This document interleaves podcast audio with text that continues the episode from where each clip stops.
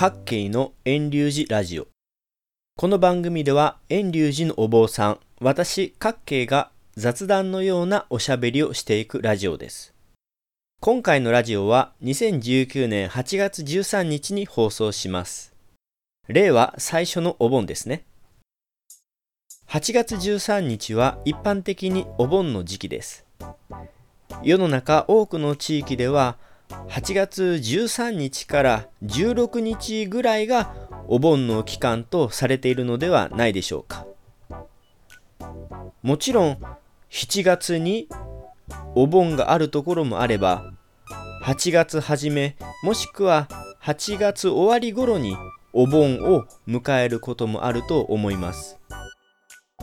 私の住んでいる西日本香川県では8月13日頃になりますとお盆を迎えたご家庭のところに僧侶の私はお盆参りを今しているところです。お盆のお話をしてもよかったのですがお盆というのは毎年毎年日本全国各地で行われている仏教行事ですので今日は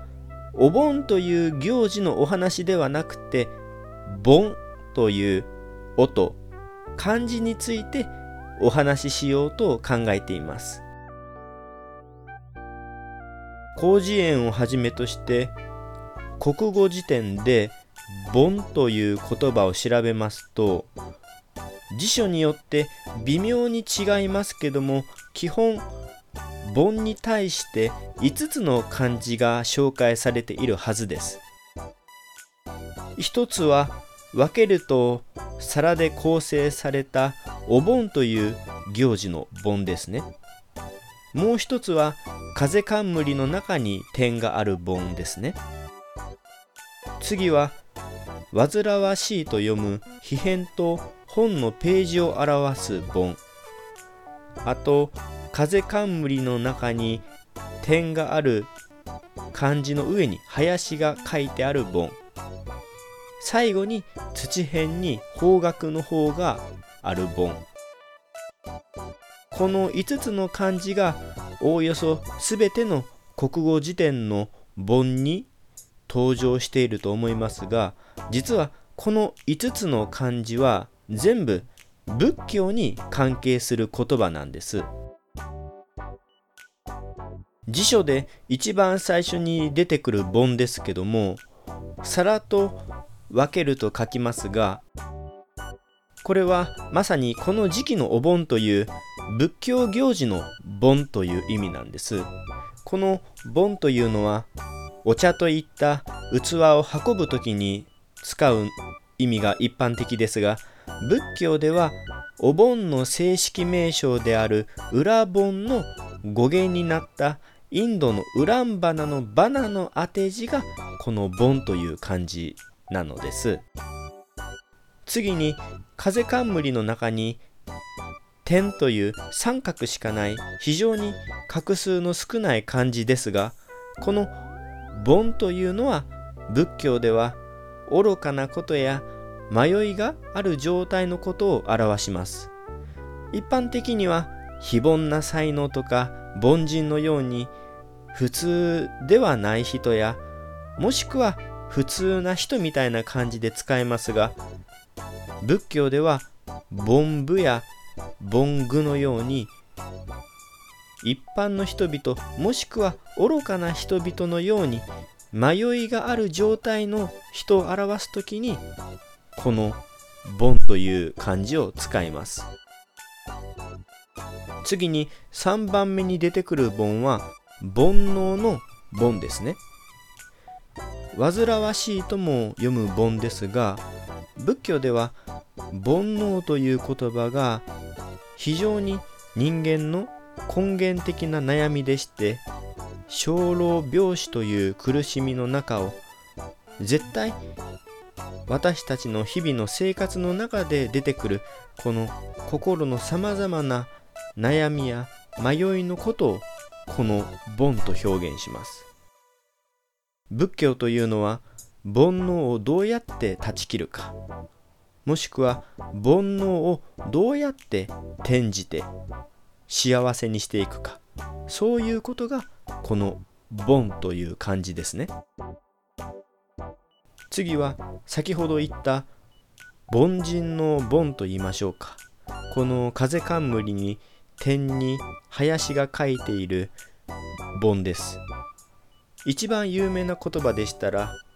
お寺の大金盆章と言いますね。あの盆というのは先ほどの非盆や平盆あちらの画数が3つの短い盆は愚かなとか迷いがあるというちょっとネガティブな意味ですがその上に林がついた盆には仏様の清らかな世界という非常に素晴らしい意味があります。ですからお寺の鐘を盆鐘というのはただ単に時間を知らせたり仏教行事を知らせるという意味だけじゃなくて仏法が四方八方にさまざまな人のところに響き渡っているんですよということを表しているのがお寺の盆鐘大金というこの盆という漢字ですね。最後に5番目の字。土辺に方角の方が書いている字ですね。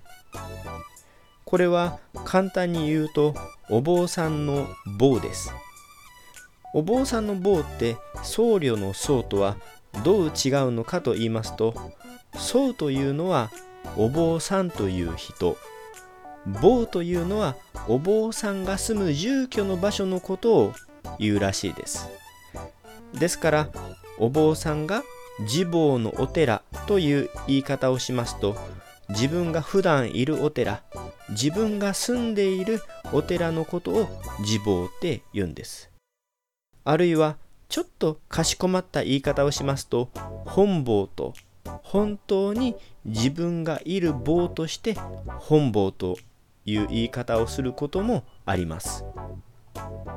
今回は国語辞典で「盆」という項目を調べてみると全部で5つの「盆」「盆」「盆」「盆」「盆」という5種類の漢字を挙げましたがこれら全てが仏教に関係する漢字だということを紹介しました。よろしければもしもお手元に辞書があれば実際に開いてみて盆の項目を見ていただけたら私が今日言った内容と似たようなことまた私が説明足りていないような盆の漢字の説明があると思います。辞書によってはあと2つほど盆と読む漢字を挙げていることもあるでしょう。その字も実は仏教に関係する言葉です。その説明はブログにていたします。それでは8月13日の今日は盆という漢字を5つ紹介しました。皆様もお盆の期間ですのでお寺であったりお墓であったりとご先祖様やそのご先祖様が手を合わせてきました仏様に手を合わせて仏法に耳を傾けてはいかがでしょうか。それではまた来週火曜日も遠流寺ラジオにてお会いしましょう。